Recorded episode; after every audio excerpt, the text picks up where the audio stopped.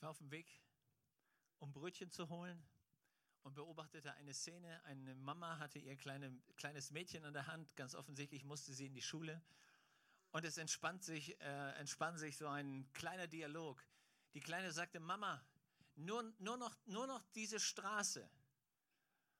Nur noch diese Straße. Und mir war klar, sie mag nicht wirklich zur Schule gehen. Und dann sagt die Mama, ich bin doch schon mit dir das ganze Teilstück gegangen. Den Rest zur Schule schaffst du alleine. Mama, nur noch diese Straße. Wahrscheinlich hat sich das Mädel durchgesetzt. Ich bin dann zum Brötchen holen weitergegangen. Aber ich dachte, wie oft gibt es in meinem Leben Situationen und wahrscheinlich in deinem auch, wo du dir wünschen würdest, es wäre jemand der, der dich begleitet. Es wäre großartig, wenn jemand mit uns ein Stück Wegs geht, gerade dann, wenn es schwierig ist. Ich kann mich erinnern, als Junge, es gab einen Termin, den ich überhaupt nicht mochte. Das war der Zahnarzt. Weiß nicht, ob es Freunde gibt, die das ähnlich empfunden haben, aber ich mochte Zahnarzttermine überhaupt nicht. Und ich weiß, selbst als Jugendlicher, so 12, 13 Jahre, war ich total heilfroh, wenn meine Mutter neben mir saß, einfach nur um mich abzulenken oder mir irgendwas zu erzählen, so dass wenn dann die Zahnarztelferin äh, mich einlud, in, das, in die Höhle des Löwen zu gehen, ähm, diese masochistisch veranlagten Menschen wiederzusehen, ähm, ich wusste, das war nicht mein Termin, aber es war so beruhigend, dass jemand an meiner Seite war, der, ich war 13 und jemand hält meine Hand, aber es war mir beruhigend, dass meine Mutter da war und irgendwie meine Hand gehalten hat. Ich kann mich als Jugendlicher ähm, erinnern, ich hatte einen großartigen Freund und es war, das war überhaupt das Ereignis in dem Alter, vom 10-Meter-Turm runterzuspringen. Wenn er nicht mit mir hochgezockelt wäre, ich wäre auf halbem Weg wieder umgekehrt. Aber weil Bernie oben stand und runtersprang, bin ich mitgesprungen. Manchmal brauchst du auf den schwierigen Etappen deines Lebens einfach jemanden, der dabei ist. Und über viele Jahre Pfadfinderschaft weiß ich das, wenn die Jungs dann so in dieses Alter kamen, wo man Mutproben machte, gab es diese sogenannte Nachtaktion. Es ist stockdunkel und du musst ein Stück durch den Wald gehen und du weißt, einer deiner Leiter wartet auf dem anderen Ende vom Wald. Und dann kommen so 12, 13, 14-jährige Jungs plötzlich zu dir und sagen, hör mal, Matthias, könntest du das erste Stück einfach nur, nur das erste Stück. Den Rest kriege ich dann schon hin. Aber das erste Stück wird cool, wenn du mitlaufen würdest. Dann erlebst du plötzlich, wie so Leute deine Hand nehmen. Echte Männer, ja. Aber wenn es dunkel ist und das Wildschwein grunzt, dann kannst du alles Mögliche assoziieren. Und du freust dich plötzlich, dass jemand da ist. In Bremen habe ich an Betten gesessen. Ich vergesse nie diesen alten Mann, der zu mir sagt, würden Sie einfach nur meine Hand halten? Die Nachtschwester hatte gesagt, er würde wahrscheinlich sterben in der Nacht. Er sagt, wissen Sie, einfach, dass jemand da ist und mich auf der letzten Wegstrecke begleitet. Das macht mich ruhig. Das gibt mir Mut. Und dann schaffe ich das auch. Und er schaffte das in dieser Nacht tatsächlich. Aber mir wurde dieser Gedanke so riesen, riesen wichtig. Es gibt Wegstrecken, da brauchst du Weggefährten. Da brauchst du Leute, die an deiner Seite mitgehen.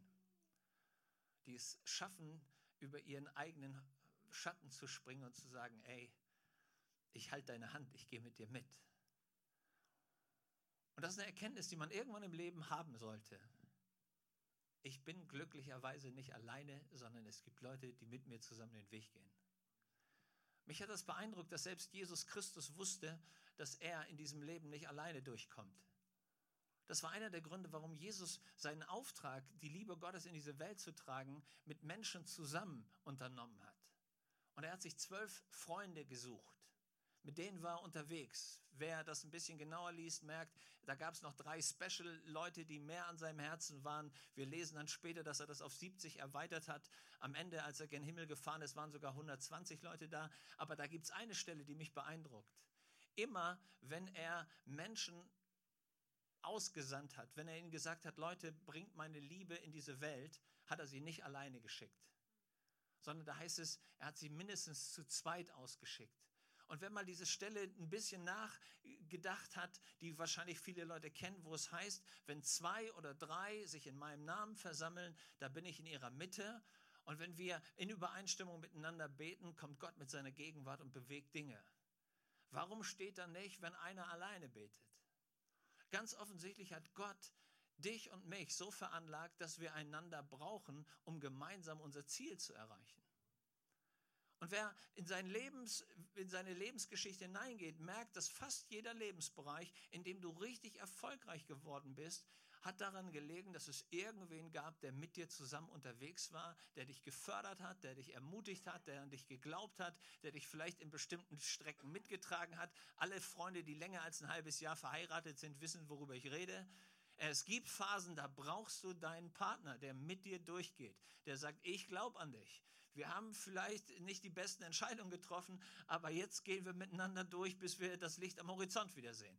Und wir lieben das, wenn Menschen an unserer Seite sind, die mit uns durchgehen. Und interessanterweise hat Gott uns so gemacht.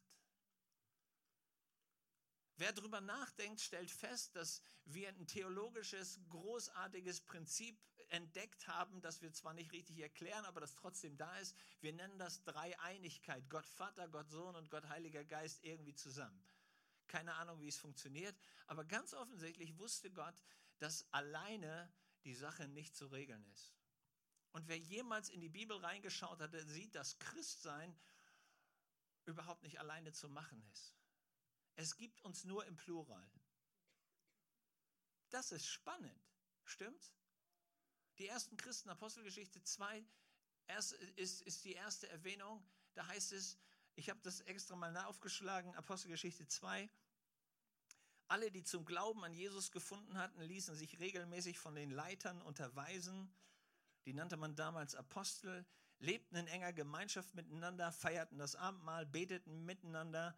Eine tiefe Ehrfurcht vor Gott erfüllte alle Menschen in der Stadt.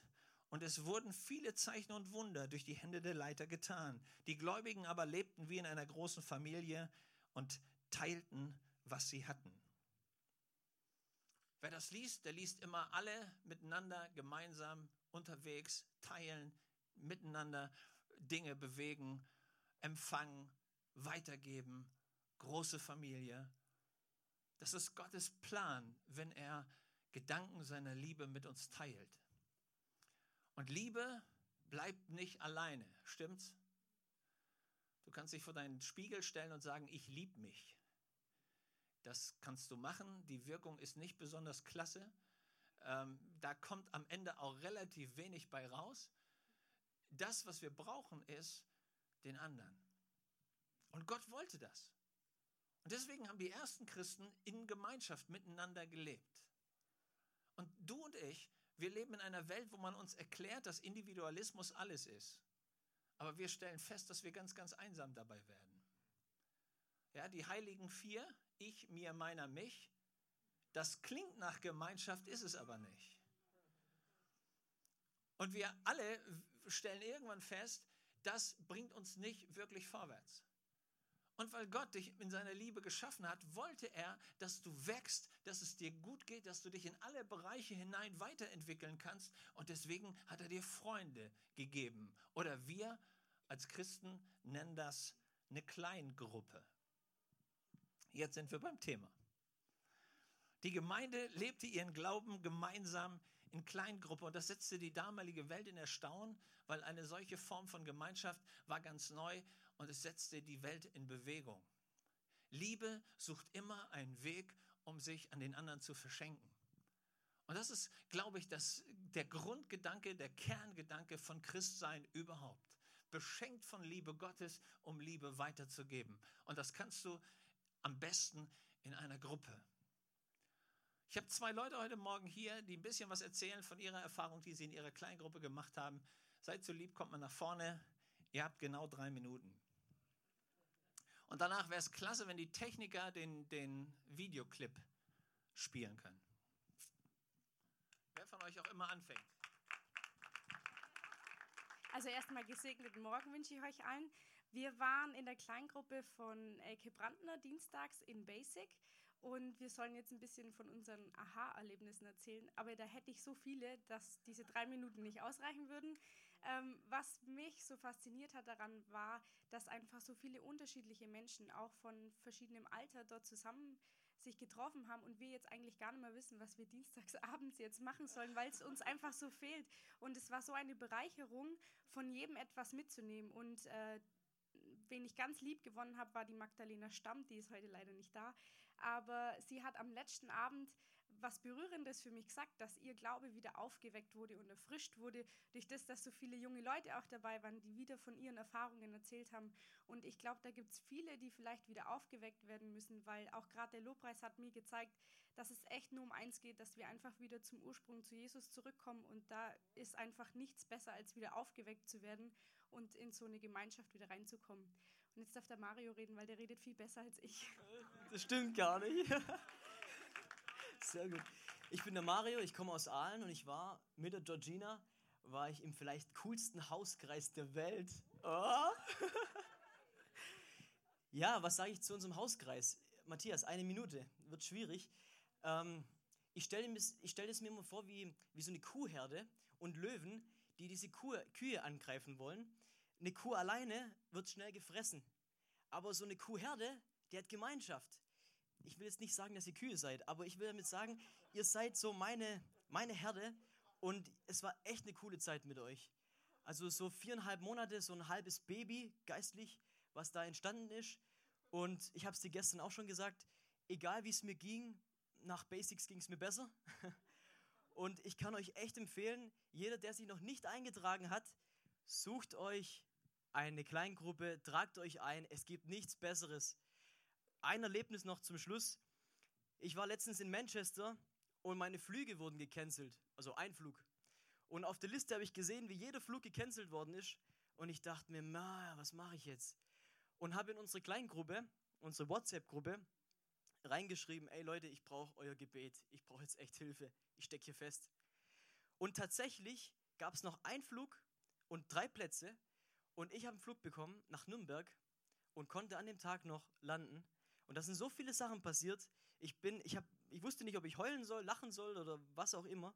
Und ich war so dankbar, dass eine Kleingruppe da ist, die für mich betet, die sich hingesetzt haben und die sich wirklich Zeit genommen haben, um für mich zu beten. Und es gab nichts Besseres und ich kann euch echt empfehlen, wenn es noch keine Kleingruppe gibt, geht, geht zu Matthias und sagt, ich will eine Kleingruppe und es wird eine Kleingruppe geben. Danke.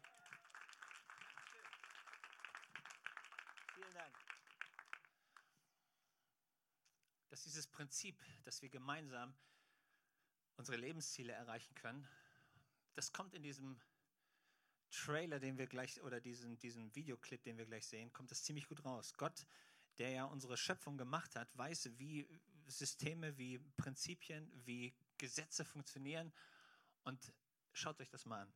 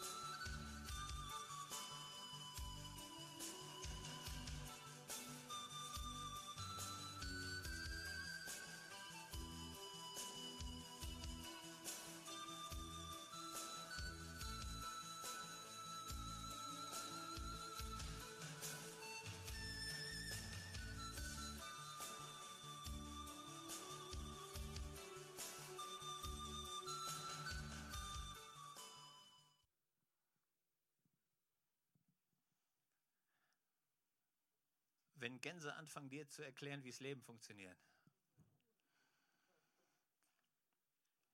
Ich habe darüber nachgedacht. Diese großartigen Tiere sind so geschaffen, dass sie eine Sache wissen. Wenn sie in der richtigen Formation fliegen, man nennt das V-Formation, also keilförmig, der Leiter vorne und dann rechts und links, ähm, alle in dieser, in dieser Strömungslinie, dann schaffen sie 71 Prozent mehr, als jeder Einzelne alleine hinbringen würde. Versuch dir das mal vorzustellen. 100 Prozent und drei Viertel schaffst du nur, weil die anderen dich mittragen. Das ist riesig. Und jeder, der mal in so einem Gottesdienst war wie heute Morgen und spürt, im Gebet, im Lobpreis beginnen Menschen Gott anzubeten, da passiert was in dir. Deine Seele öffnet sich, dein Herz öffnet sich und du merkst, du wirst mitgetragen von dieser Gegenwart der Kraft Gottes, die durch andere freigesetzt wird. Und das ist genau, was Gott wollte.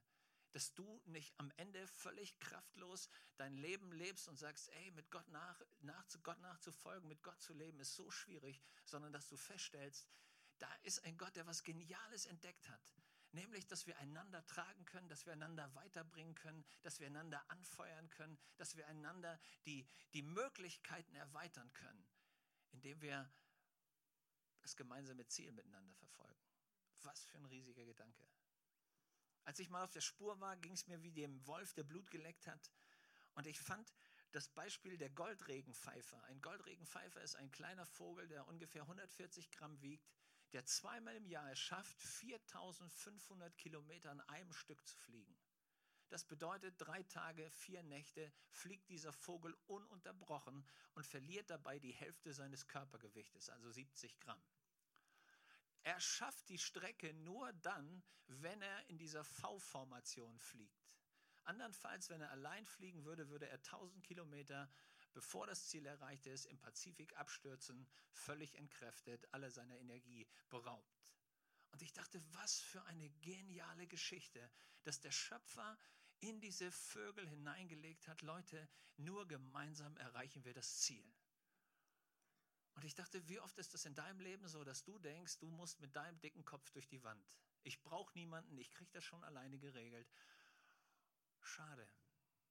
Du könntest viel weiter kommen. Gott hat viel, viel weiter reichende Pläne mit deinem Leben, mit deinen Möglichkeiten, aber du musst lernen, aus diesem Ego-Trip rauszukommen und Gemeinschaft zuzulassen. Manchmal muss unser Stolz sterben, damit wir großartige Dinge in unserem Leben entdecken können. Und das ist der Grund, warum Gott Gemeinde und Gemeinschaft geschaffen hat. Da hilft es uns manchmal, dem Stolz zu sterben, stimmt's?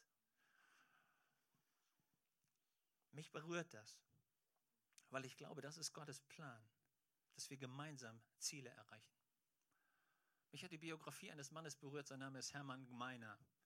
Er kam als Soldat in Österreich wieder nach Hause.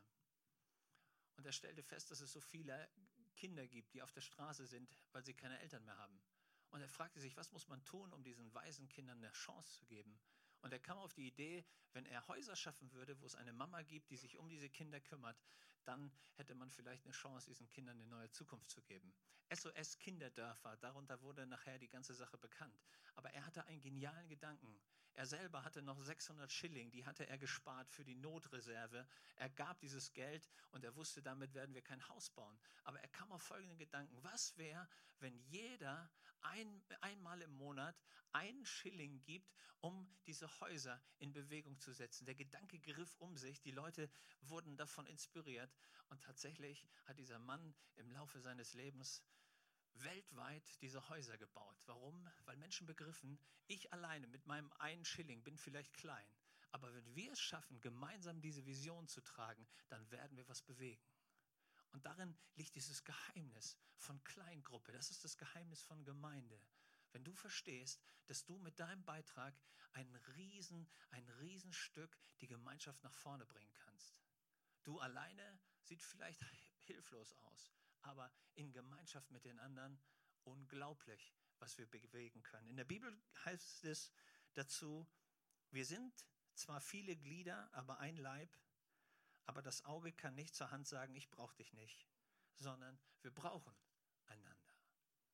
Erster wichtiger Gedanke, wenn du entdeckst, hey, ich würde so gerne das erleben und auch lernen, miteinander unterwegs zu sein, Ich glaube, Gott hat so viel Potenzial in dich reingelegt, dass wenn du es lernst, dich auf Gemeinschaft einzulassen, völlig neue Dimensionen sich öffnen können. Das Zweite, was mir bei diesen Wildgänsen auffällt, ist, in dem Augenblick, wo du lernst, in dieser Gemeinschaft zu fliegen, hast du Schutz. In dem Augenblick, wo so eine Wildgans rausgeht, erlebt sie die frontalen Angriffe des Luftwiderstandes. Und wenn sie schlau ist, geht sie schnell wieder in die Formation zurück. Ich glaube, dass Gemeinschaft und so eine Kleingruppe enormen Schutz bietet. Mario hat das nett erzählt, wie er da in Manchester steht und kein Flug mehr funktioniert. Und er sich wünschen würde, irgendwer könnte für ihn eintreten, damit das Wunder für ihn machbar wird. Mich hat in der letzten Woche eine, eine, eine Nachricht berührt, die ich im Radio gehört habe. Es gibt in Hof eine Schule, eine Realschule, und dort ist Max. Max ist 16 Jahre alt und man hat bei ihm Krebs festgestellt. Er hat die zweite Chemotherapie hinter sich und es hat dazu geführt, dass er alle seine Haare verloren hat. Er kam zu Besuch in seine Klasse und er hat sich geschämt und es war ihm unheimlich peinlich.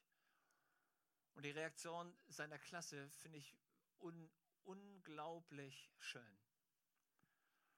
14 von seinen 22 Mitschülern ließen sich darauf komplett die Haare abrasieren, weil sie gesagt haben, wir wollen Max demonstrieren, dass wir ihn lieben, dass wir zu ihm stehen und dass er sich nicht alleine vorkommt, sondern weiß, wir sind an seiner Seite. Wie oft würdest du dir wünschen, dass du Menschen findest, die sich an deine Seite stellen und du entdeckst, ey, da gibt es einen Schutz, da gibt es einen Raum, wo ich mit meiner Not hin kann und da gibt es Leute, die für mich beten. Da gibt es Leute, die an mich denken. Da gibt es Leute, die mich ermutigen. Da gibt es, wenn es richtig hart kommt, Leute, die mir vielleicht sogar bei meinem Umzug helfen. Oder was immer gerade dein Problem ist. Und wir wünschen uns, dass es das gibt. Aber ihr lieben Freunde, sich das Wünschen ist die eine Geschichte. Sich da hinein zu investieren, das ist der eigentliche Schritt, der es dann tatsächlich vom Wunsch in die Realität bringt. Und das ist, was wir brauchen. In der Bibel heißt es so, lasst uns aufeinander acht haben und uns zur Liebe und zu den guten Werken anreizen. Das gefällt mir. Lass uns aufeinander Acht haben. Das ist, was Gemeinschaft ausmacht. Ich lasse dich nicht im Regen stehen, sondern es ist mir ein Herzensanliegen, bei dir zu sein und dich zu unterstützen. Das Dritte, was mir auffällt, wenn ich an diese, an diese Wildgänse denke, ist, es gibt Leitung. Irgendeiner muss den Job nehmen und sagen, ich gebe die Richtung vor.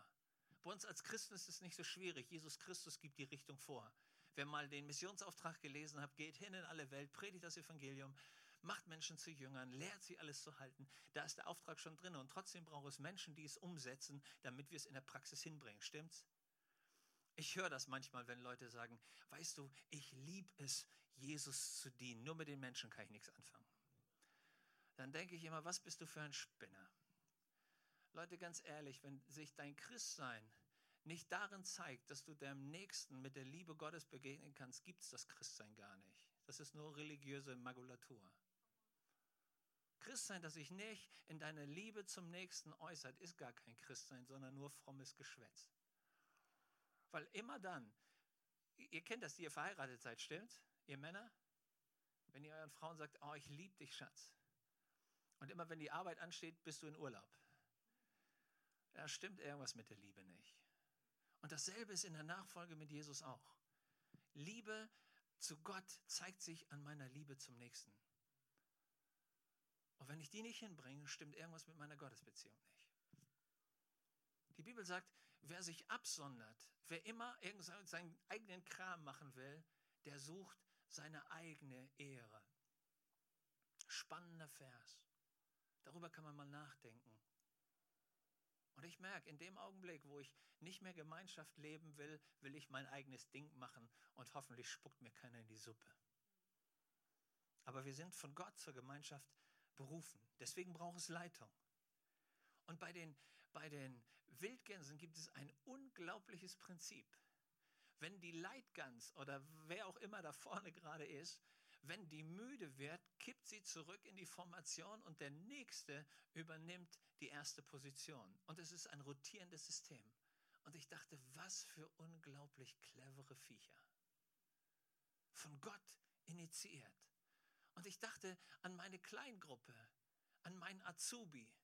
Ich dachte an, an die Leute, die begriffen haben, hey, wenn ich möchte, dass eine Gruppe wächst, dann komme ich nicht, um irgendwie parasitär nur das auszusaugen, was gebraucht wird, sondern ich komme, um mich einzubringen und zu sagen, Leiter, du musst es nicht machen. Ich kann es auch mal übernehmen. Hey, was könnte passieren in einer Gemeinschaft, wenn wir einander stärken und entdecken und den, der vorne steht, nicht im Regen stehen lassen, sondern sagen, hey, wenn du vorne Verantwortung trägst, finde ich das super. Wenn du uns weiterbringst, das ist klasse. Aber du musst es gar nicht alleine machen, sondern ich stehe dir zur Seite. Sag Bescheid oder manchmal muss man gar nicht Bescheid sagen. Echte Leiter erkennst du daran, dass die Arbeit sehen. Angestellte erkennst du immer daran, dass man denen sagen muss, was sie tun müssen. Richtiger Gedanke? Wenn du erfolgreich im Job werden willst, was musst du gelernt haben? Du siehst die Arbeit. Ansonsten bleibst du immer ein Angestellter, dem man immer sagen muss, was er tun soll. Muss nachher auch nicht mehr in die Kollekte schmeißen, aber der Tipp ist trotzdem gut. Und ich, und ich glaube, wir müssen das lernen. Dass wir wirklich sagen, hey, es ist, es ist ein Privileg, miteinander unterwegs zu sein, aber es ist auch ein Privileg, Leitung zu übernehmen, Verantwortung zu übernehmen, Mitarbeiter zu werden, Dinge nach vorne zu bringen, um die Gemeinschaft zu fördern. In der Bibel gibt es so ein nettes Wort.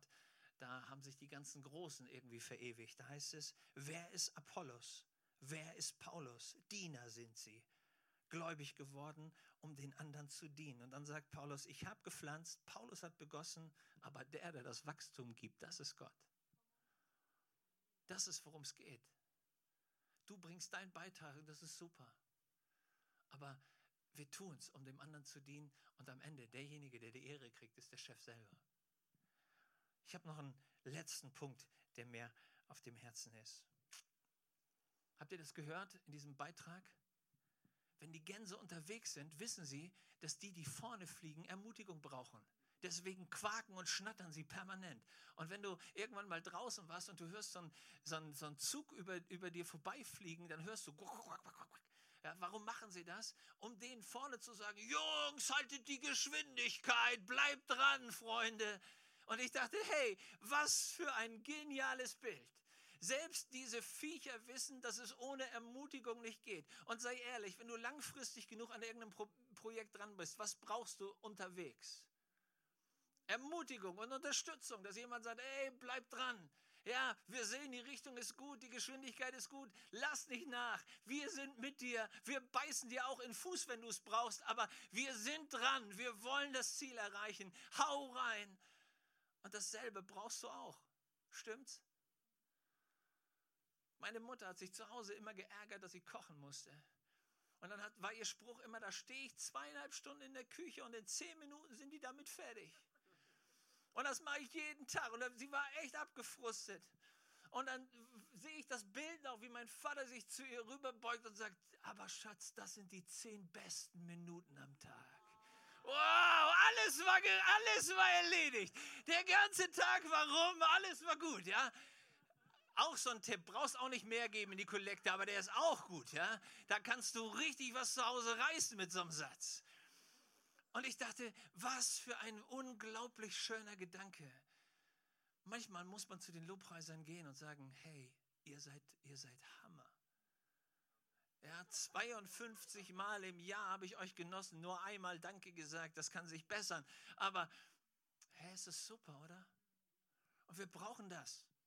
Die afrikanische Kirche hat mir, das, hat mir das so vor Augen gemalt. Wenn da der Pastor predigt, der, der kann gar nicht ruhig predigen, weil dauernd die Gemeinde brüllt. Ja, ja Pastor, das ist es, mach mal. So, der hat gar keine Chance, irgendwie zur Ruhe zu kommen. Und wahrscheinlich ist das der Grund, warum die auch wirklich gut predigen. Weil die, weil die echt ermutigt werden. Ja? Das, das ist richtig, danke. Das nennt man Fishing for Compliments, genau. Das war das gute Beispiel dafür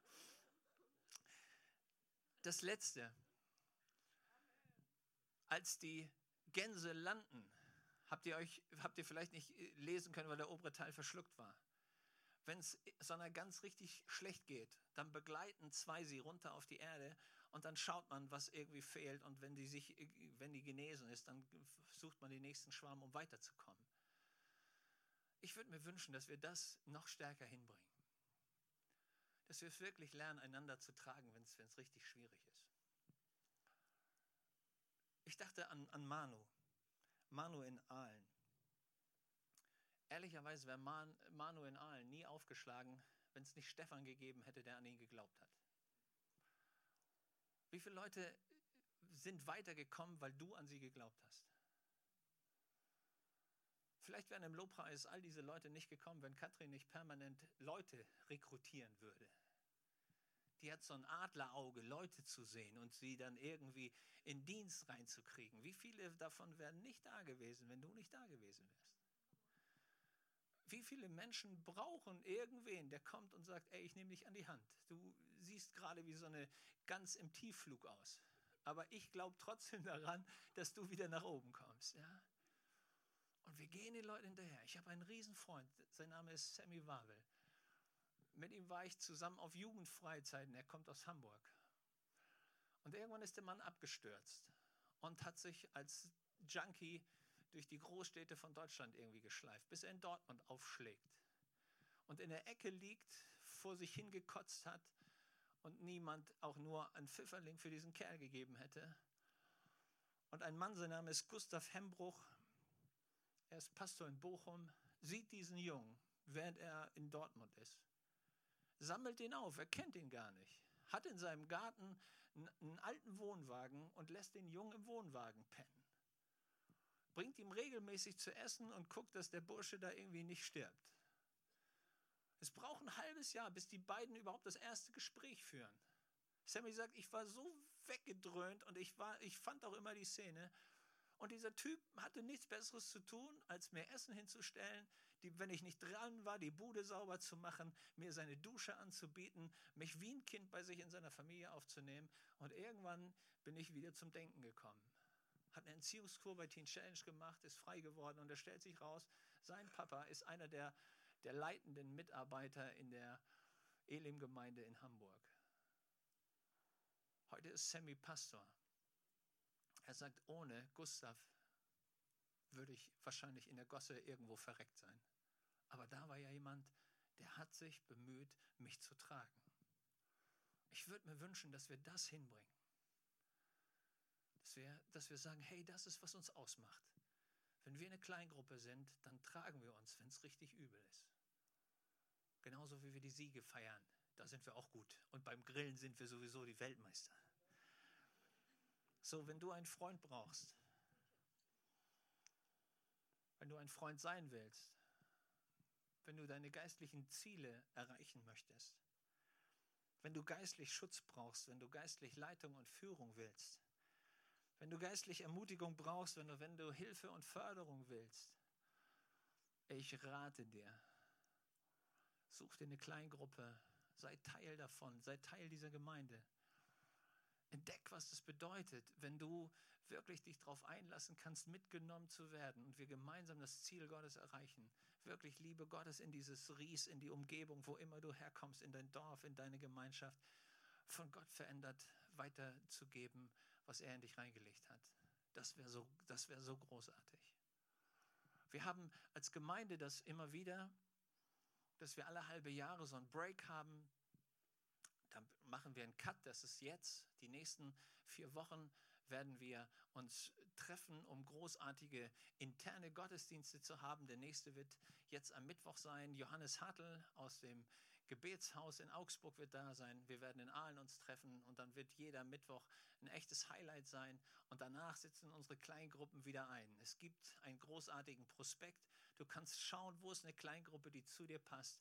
Aber bitte sei Teil davon wachs um deiner selbst willen, um deiner Familie willen. Ich vergesse nie den Spruch, den wir, den wir gehört haben, wo jemand sagte, seitdem ich in die Kleingruppe gehe, sagt meine Frau, ey, bei dir geht's richtig vorwärts. Und ich dachte, Lob und Dank. Hey, was für ein Geschenk, wenn dadurch die ganze Familie gesegnet wird. Oder so wie Georgina sagt, plötzlich kommt jemand und sagt, ich erlebe Familie wieder, ich erlebe Geist Gottes wieder, ich erlebe meinen Glauben wieder ganz neu. Ich bin dabei angezündet zu werden. Leute, das ist, warum wir da sind, um uns gegenseitig wirklich Mut zu machen und zu sehen, wie, wie Jesus Nachfolger zum größten Geschenk deines Lebens werden kann. Aber du musst aktives Teil davon werden können.